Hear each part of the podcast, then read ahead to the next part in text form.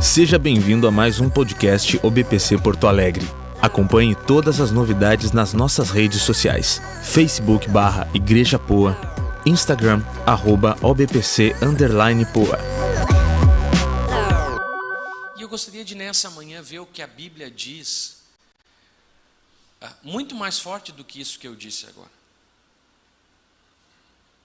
Porque eu tenho certeza que você vai ser animado com uma palavra de fé. E os efeitos do sofrimento vão diminuir e você vai ter vitória. Sabe por quê? Porque Jesus nunca nos convida para alguma coisa que ele não tem condição de completar, de fazer. E esse convite que está aqui, tome a sua cruz, é um convite de Jesus para o discipulado. E eu gostaria de caminhar com você nesse sentido nessa manhã, no tempo que nós conseguirmos. Marcos capítulo 8, versículo 31 diz assim: Então Jesus começou a lhes ensinar que era necessário que o filho do homem sofresse muitas coisas e fosse rejeitado pelos líderes do povo, pelos principais sacerdotes e pelos mestres da lei. Seria morto, mas três dias depois ressuscitaria. Enquanto falava abertamente sobre isso com os discípulos, Pedro chamou de lado e o repreendeu por dizer tais, coisas. Jesus se virou, olhou para os seus discípulos e repreendeu Pedro: Afasta-se de mim, Satanás. Disse ele: Você considera as coisas apenas do ponto de vista humano e não da, per, da perspectiva de Deus. Depois chamou a multidão e os discípulos e disse: Se alguém quer ser meu seguidor, negue a si mesmo. Tome a sua cruz e siga-me. Se tentar se apegar à sua vida, a perderá. Mas se abrir mão de sua vida por minha causa e por causa das boas novas, a salvará. Que vantagem há em ganhar o mundo inteiro, mas perder a vida? E o que daria o homem em troca de sua vida, se alguém se envergonhar de mim e de minha mensagem nessa época de adultério e pecado? O filho do homem se envergonhará dele quando vier na glória de seu Pai com os santos anjos. Eu li na versão NVT uma versão bem, bem diferente, mais original, fruto da, de uma outra tradução do original da Bíblia, que diz a mesma coisa que você tem aí numa versão revista corrigida e atualizada, uma versão NTLH, uma versão NVI. Mas alguns textos conhecidos, quem perder a sua vida achará, ele muda um pouco dentro da nossa ah, dessas novas versões, mas também ele esclarece o entendimento. Se tentar se apegar a sua vida perderá, mas se abrir mão de sua vida por minha causa e por causa das boas novas, a salvará. Jesus começa ensinando e um pouco antes ele pergunta para os discípulos quem os, as pessoas dizem que eu sou, quem vocês dizem que eu sou, e Pedrão diz o quê? Tu és o Messias, o ungido de Deus. E Jesus olha para Pedro e diz o quê? E tu és pedra. E sobre essa pedra eu vou edificar minha igreja. E aqui que a Igreja Católica tem um argumento para o papado e diz que sempre tem que ter um papa, porque o papa é a pedra do alicerce da igreja. E nós entendemos que Jesus não estava falando de Pedro, de uma pessoa, porque só tem um cabeça a igreja, esse cabeça é Jesus, mas Jesus estava falando para Pedro sobre a sua confissão. E dizendo: Tu és Pedro, e sobre esse fundamento de que Jesus é o Cristo, de que Jesus é o ungido de Deus, de que Jesus é o Messias, aqui será edificada a minha igreja. Mas Jesus está para ser rejeitado, para sofrer perseguição, para ser crucificado e rejeitado. E ser crucificado é sinônimo de sofrer. Mas além de Jesus sofrer a morte, ele não está sofrendo uma morte e todo mundo está entendendo: olha que bravo, Está ali o nosso Deus encarnado sofrendo por amor a mim. O texto diz que era necessário que o filho do homem sofresse muitas coisas e fosse rejeitado. Isso quer dizer que além de sofrer a morte de, de, cruz, Jesus, sofrendo a morte de cruz, seria também desprezado, rejeitado, ofendido. Mas tem uma palavra que começa a nos dar uma direção acerca do sofrimento nessa manhã. Sofrer e morrer e ser rejeitado por força da necessidade divina. Nessa manhã eu quero falar de um sofrimento que não é o sofrimento que a gente passa quando a gente bate com o pé na quina de um móvel e bate o dedinho. Tu diz, eu tenho que carregar minha cruz. Não, não tem nada a ver com a sua cruz, tá? Não é aquele sofrimento que a gente sofre quando alguém morre e a gente sofre o luto, não é desse sofrimento que a Bíblia está falando, e não é desse sofrimento que eu vou falar nessa manhã. Nessa manhã eu vou falar do sofrimento de carregarmos a cruz de Jesus. E pode ser que parte do sofrimento que você tenha nessa manhã seja decorrente a carregar a sua cruz. E se esse é o sofrimento, convite para você é: carregue a sua cruz. O convite para você é maior do que esse. Se você quer ser discípulo de Jesus, só tem uma maneira carregando a cruz. Pastor, eu quero ser discípulo, mas quero deixar minha cruz. Não tem como. Tem que carregar a cruz. Peço para que nesse momento você não olhe para o lado, né, porque se a gente perguntar quem é a sua cruz e você tremer e bater na sua mulher, pode dar um problema tremendo. Nem do seu marido. Ah, nem quem está do seu lado, um parente. Nós vamos ver hoje o que diz respeito à cruz, mas tem uma palavra aqui no meio que fez com que Jesus ficasse tão indignado com a afirmação do apóstolo Pedro. Justamente o apóstolo Pedro que havia falado: Tu é Cristo, Tu é o Messias. É ele que chama Jesus do lado e diz assim: Jesus, olha só, Tu é meu amigo, Tu é o cara. Enquanto eu estiver vivo, tu não vai sofrer ninguém vai passar por cima de ti. E o que que Jesus diz? O que Jesus diz para o apóstolo Pedro? Para trás de mim, Satanás. Por que Jesus ficou tão indignado por causa dessa palavra que está no primeiro versículo? Então, no versículo 31, então Jesus começou a lhe ensinar que era necessário, diga assim, necessidade de vida eu falei errado, não é de vida, necessidade divina. Sofrimento necessário, existem sofrimentos necessários na nossa vida no reino que, se nós quisermos abrir mão deles, nós temos que abandonar o discipulado, nós temos que deixar de seguir a Jesus. Caso contrário, nós vamos ter que sofrer nós vamos ter que carregar a cruz, porque esse é um sofrimento necessário. Uh, tem coisas que a gente tem que fazer na vida para que a gente entenda o que é um sofrimento necessário em um patamar muito mais raso, mas tem coisas que a gente quer fazer na vida que a gente precisa um sofrimento necessário, é ou não é? Por exemplo, eu estou tentando baixar alguns quilos.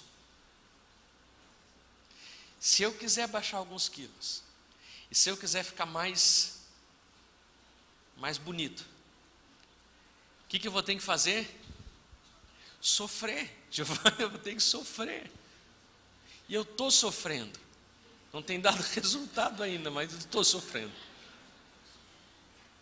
É, Daniel, tem que sofrer, quiser correr, começa a doer, e daí quem está te ajudando diz, não, tem que doer mesmo, porque é doendo que que o músculo, e daí dói. Daí tu diz assim, para que sofrer dor? Porque eu quero, é necessária essa dor para aquele objetivo. Qual mulher que deixa de ter um filho por causa da dor de parto? E dizem que é uma dor das maiores, dos maiores níveis de dor que o ser humano pode sentir.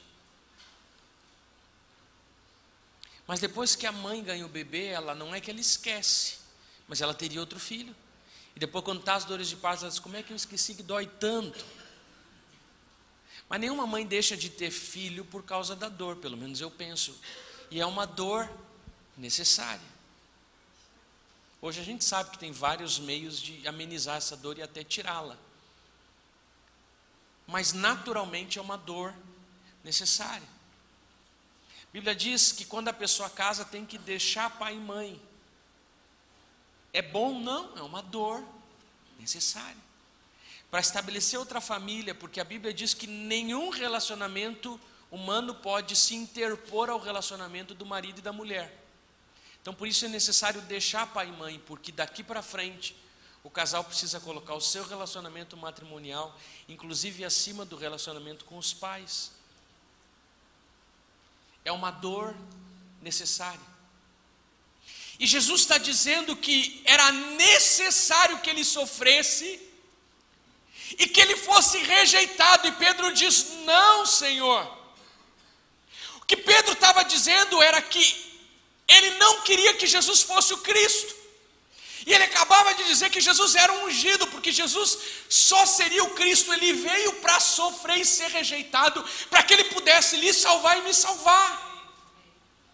Mas Pedro não conseguia conceber o Jesus Messias, o Jesus ungido, o Jesus Rei, com sofrimento. Eles estavam pensando num reino terreno, eles estavam pensando na prosperidade terrena. Eles estavam pensando nos benefícios de seguir um rei. E Jesus, como sempre fez, ele nunca pintou o cenário da fé, ele sempre disse claramente: Olha, é necessário que eu sofra, eu vou morrer no terceiro dia, eu vou ressuscitar. A igreja se escandalizou com o Cristo sofredor.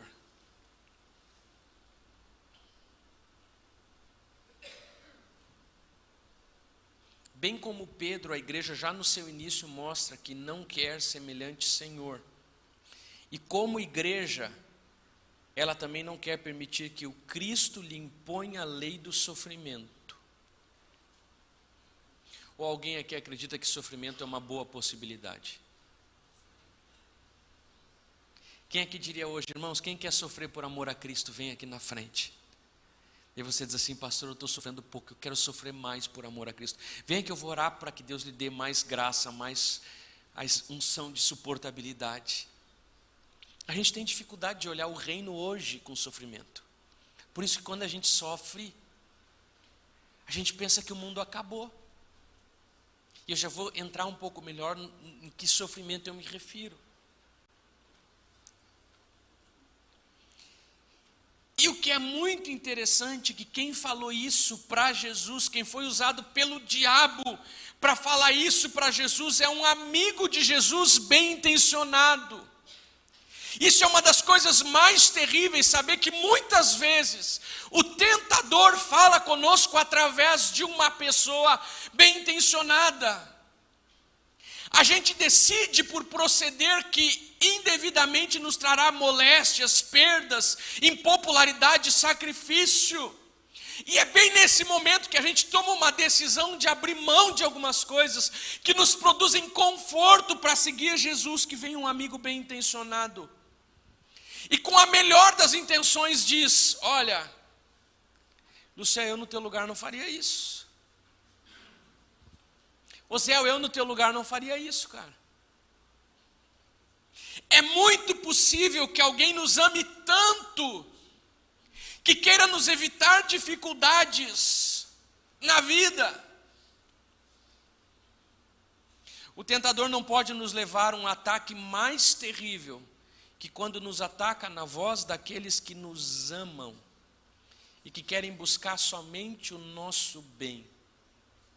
Isso foi justamente o que aconteceu a Jesus naquele dia. Por isso ele reagiu tão severamente. Nem a voz mais cheia de amor da sua mãe, do seu pai, pode se interpor à voz de Deus. Amém?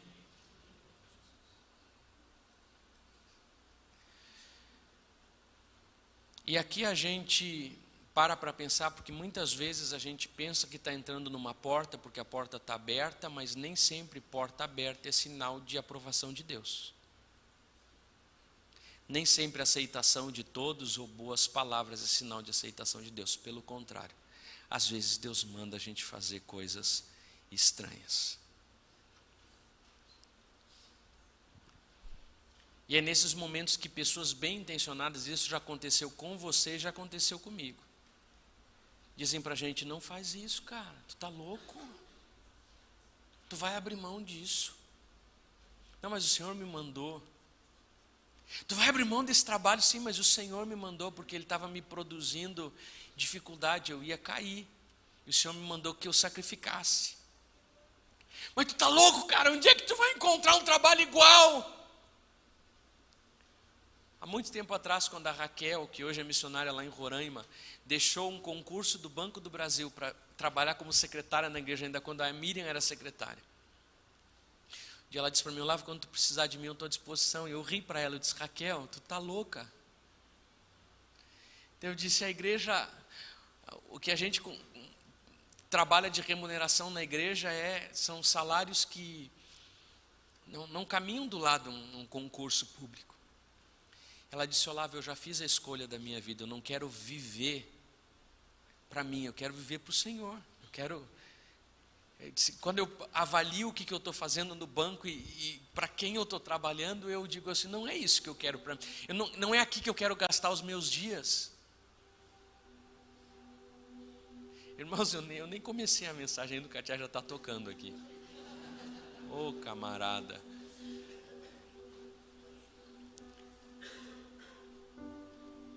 E ela disse, ela me ensinou, eu fiquei aberto, eu disse, mas eu ainda fiquei em dúvida no dia que nós precisávamos de uma secretária, eu liguei para ela e disse: Ô Raquel, olha, nós vamos precisar de uma secretária. Está bom, lá, eu estou me exonerando. Os colegas dela perguntaram para ela: tu, deve ter, tu ganhou na loteria e não quer dizer? Sério? Eles diziam sério. Disse, não pode ser que tu esteja abrindo mão de um cargo público no Banco do Brasil. Ela trabalhava na, uh, na, na principal agência aqui, na corporate. É assim que se diz?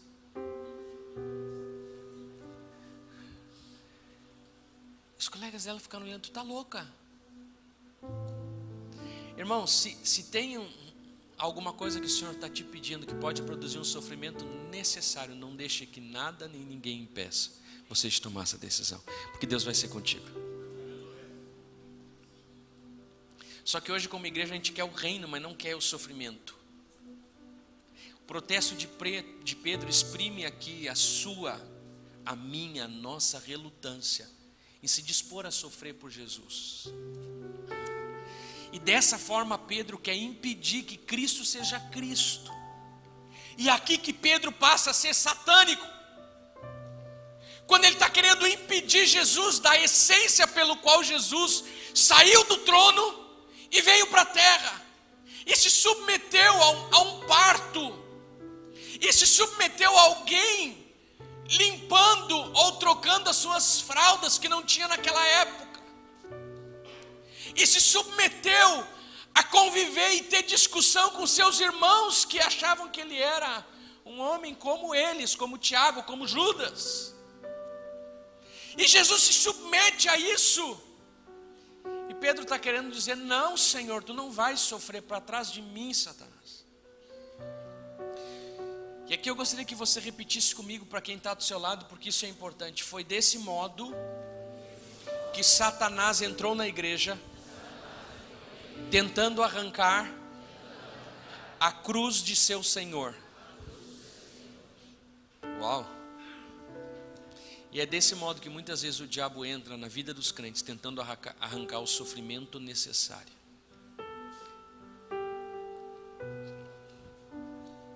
O texto segue dizendo assim: Depois chamou a multidão e os discípulos e disse: Se alguém quiser ser meu seguidor, negue a si mesmo, tome a sua cruz e siga-me. Porque se tentar se apegar à sua vida, perderá, mas se abrir mão de sua vida por minha causa e por causa das boas novas, a salvará. Que vantagem há em ganhar o mundo inteiro, mas perder a vida? E o que daria o homem em troca de sua vida se alguém se envergonhar de mim e de minha mensagem nessa época de adultério e pecado? O filho do homem se envergonhará dele quando vier na glória de seu Pai com os santos anjos. Logo depois que Jesus ah, fala do sofrimento, ele fala que que não só Jesus pode sofrer, mas ele fala que da mesma maneira que Jesus está pronto para sofrer, os discípulos também são convidados a sofrer. Amém? Jesus diz: olha, esse benefício de sofrer por causa da vontade de Deus não vai ser só meu. Vocês também vão poder sofrer por amor a Cristo, por amor a mim, por amor ao Pai. E aí que eu começo a perguntar até que ponto eu estou disposto a sofrer por amor a Cristo. Até que ponto eu estou disposto a, a perder por amor a Cristo? Quanto tempo eu estou disposto a sacrificar por Cristo? Ah, pastor, porque sacrificar uma noite por semana para a célula é pesado.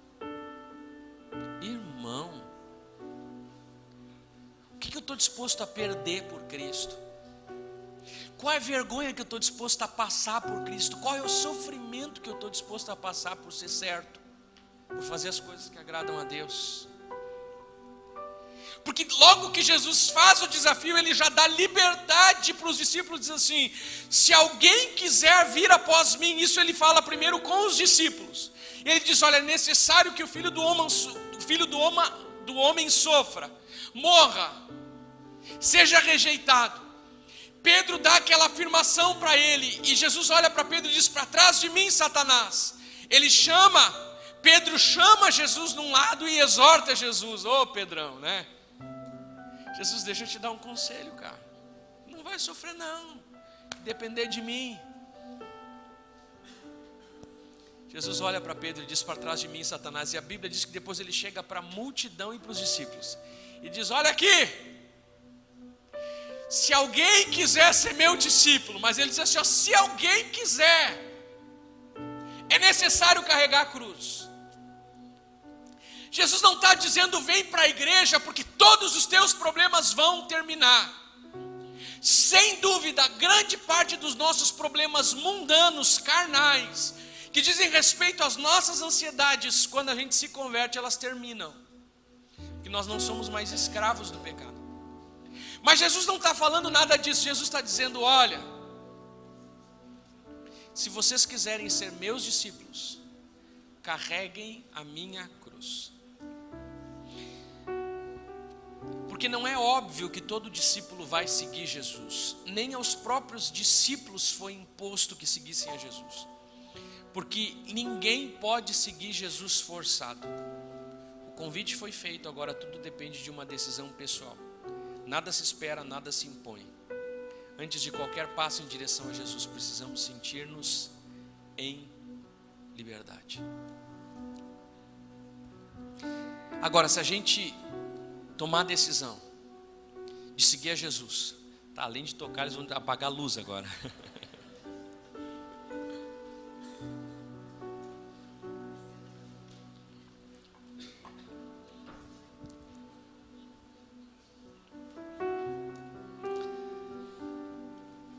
algumas características necessárias, algumas características desse sofrimento necessário. A cruz não é uma desventura, nem um pesado destino na vida da gente. Quando a Bíblia fala de cruz, de carregar a cruz de Cristo, a Bíblia está dizendo que ah, de tudo aquilo que resulta da união exclusiva com Cristo, todo aquele sofrimento que é consequência, que é resultado da união com Jesus, e tem muito sofrimento. O primeiro deles lá no início, Jesus quando nos convida para segui-lo, ele diz que nós temos que deixar tudo. Ele diz que nós temos que abandonar tudo. Ninguém precisa sair à procura de alguma cruz, porque essa cruz já está preparada para cada um de nós. Esse sofrimento já está proposto a cada um de nós. Quando nós nos convertemos, Jesus já propõe para mim e para você esse sofrimento. Para alguns, Ele dá uma graça maior de serem mártires, de morrerem por amor a Cristo. Outros, Aprove ao Senhor que sofressem um pouco menos, os brasileiros, quem sabe. Os cristãos lá na Arábia Saudita, quem sabe, aprove ao Senhor que eles sofressem um pouco mais. E o que está em xeque nessa manhã é o quanto eu e você estamos dispostos a sofrer. Porque pode ser que o Senhor não te convide a sofrer muito, não te dê graça para sofrer muito. Nós vimos aqui para a igreja falando sobre é a mensagem, Antonella disse que viu nessa semana a foto de alguém que foi enforcado por crer em Jesus. E Antonella disse que viu a foto daquele crente, ele estava com a corda aqui rindo. Feliz. Que graça que Deus dá. E a gente vê relatos e relatos de pessoas que martirizaram cristãos e disseram que essas pessoas estavam alegres porque ninguém pode sofrer por amor a Cristo se o Senhor não der uma capacidade especial para sofrermos por amor a Cristo. E eu não me refiro a sofrimento qualquer de perda, eu não me refiro a nenhum sofrimento que não diga respeito, uma ligação ao seguir Jesus.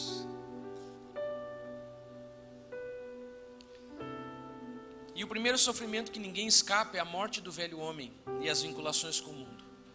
Todo chamado a Jesus conduz à morte.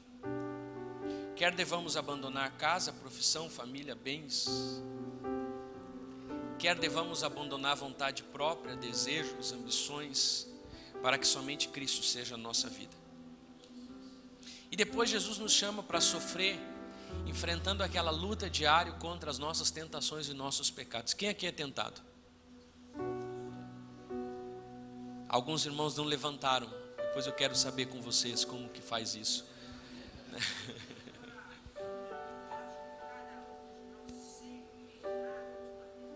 A irmã Maria Delfina diz: ela acha que cada um de nós sempre tem uma tentação, sempre. A irmã está certa, todos nós somos tentados. Todos, todos, todos. E gente, eu não sei se acontece com você, mas comigo acontece às vezes aquela raiva que te dá de Senhor, tu não podia tirar essas inclinações da carne da gente aquelas inclinações que a gente tem de fazer o que é errado. Gente, isso é um sofrimento que o crente passa o dia todo. O dia.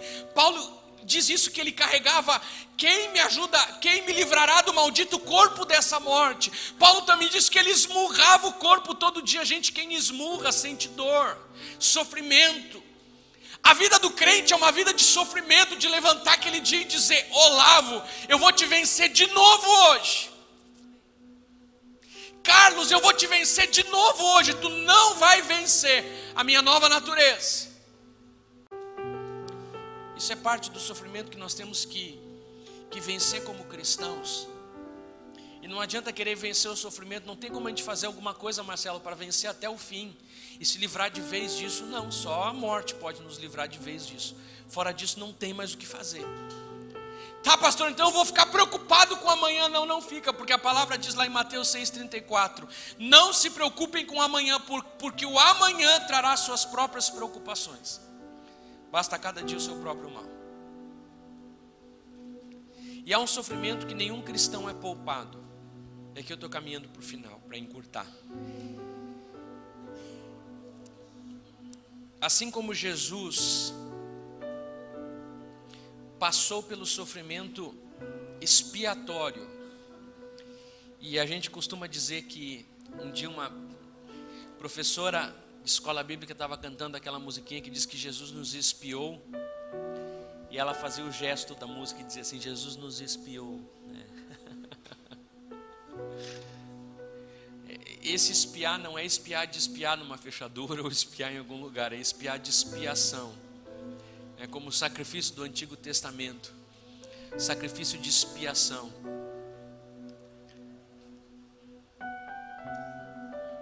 E um animal era, era, era escolhido para receber o pecado de todo o povo uma vez por ano, e ele era mandado embora. Ele tinha que sair do meio do povo. Assim como Jesus foi esse sacrifício que fez expiação perfeita por nós, fora da cidade. Jesus é o único que pode sofrer definitivamente para perdoar o meu pecado e perdoar o teu pecado. Agora, deixa eu dizer uma coisa: Jesus deixou um bônus para os seus discípulos. Sabe qual é?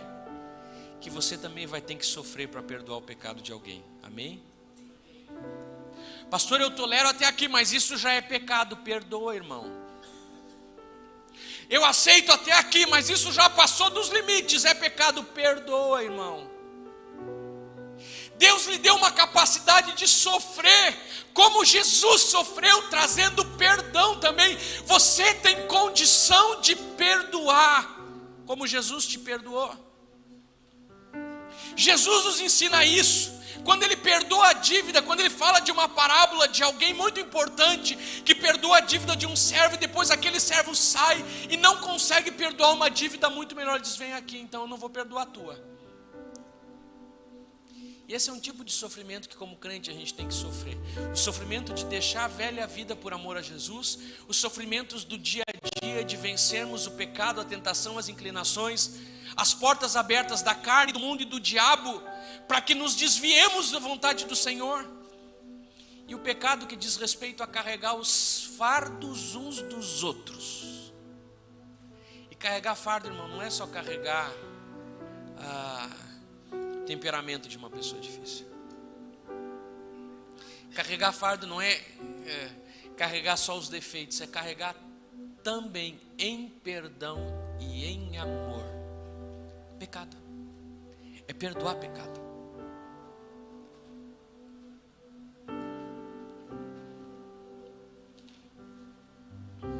Não posso levá-los sobre mim de uma outra forma senão perdoando-os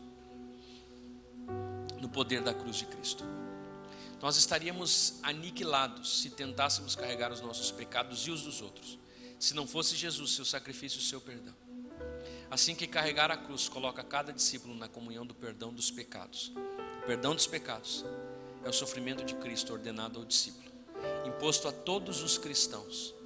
Portanto, lembre que o cristão, na força de Cristo, pode suportar pecados que nele caem. Eu quero concluir dando a chave para você vencer, dando a chave para que você saia daqui animado e com a certeza que você vai ter vitória sobre esse sofrimento. Sabe como é que Jesus teve vitória sobre o sofrimento da cruz? Olha para quem está do seu lado diga assim: suportando o sofrimento até o fim.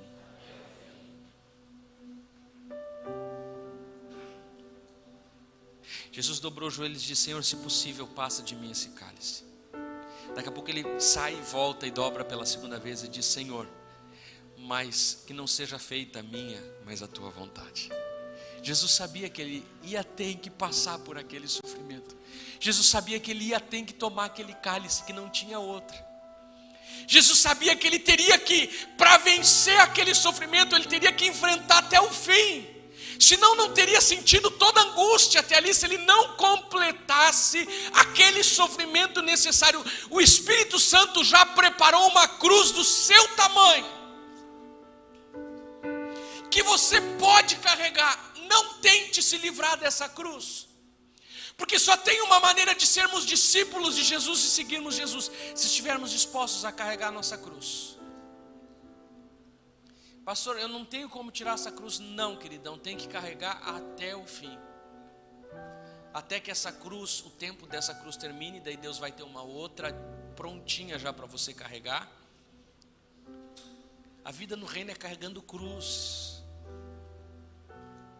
A vida no reino é sofrendo, sofrendo vergonha, Pastor, mas isso aqui eu vou passar vergonha sim, mas é Jesus já sabia disso que muita coisa no reino faz a gente ser desprezado, mas se eu falar o que eu penso na faculdade, eu vou ser desprezado, então irmão, levante. Fica bem feliz e, e fala o que você pensa.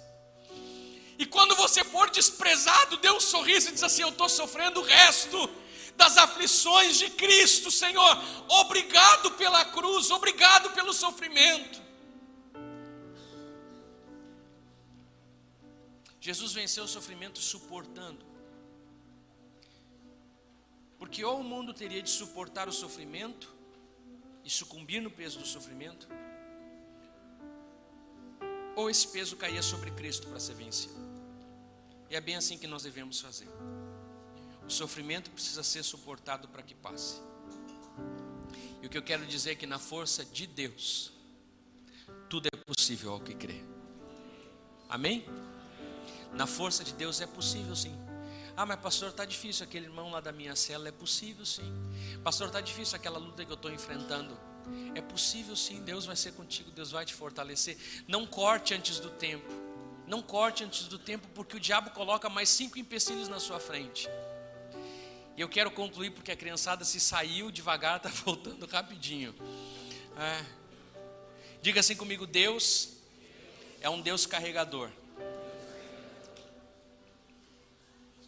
E eu quero lhe dizer que o Filho de Deus tomou sobre si o nosso pecado, a cruz, e ele trouxe reconciliação. Da mesma forma, nós, como discípulos, eu sei que a criançada chegou, mas fiquem comigo aqui ainda, queridos. Seus filhos já estão chegando. Tá? Daqui a pouco ele senta do seu lado, se ele não lhe vê, ele está de pé lá atrás, você já encontra ele. Da mesma maneira que Deus é um Deus carregador, Jesus levou o seu pecado levou a cruz e trouxe reconciliação. Nós, como discípulos de Jesus, somos chamados a levar fardos. Ah, pastor, mas eu pensei que não tinha nenhum fardo. Não, vamos ler o texto, que o texto diz lá em Mateus 11, 25. Naquela ocasião, Jesus disse: Eu te louvo, Pai, Senhor dos céus e da terra, porque escondeste essas coisas dos sábios e cultos e as revelaste aos pequeninos. Sim, Pai, pois assim foi do teu agrado. Todas as coisas me foram entregues por meu Pai. Ninguém conhece o Filho a não ser o Pai, e ninguém conhece o Pai a não ser o Filho, e aqueles a quem o Filho quiser revelar. Venham a mim.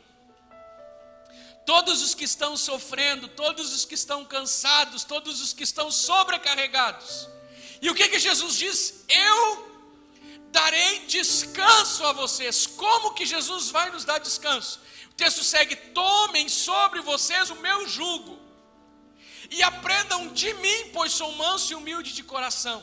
E aí vocês encontrarão descanso para suas almas. Por quê?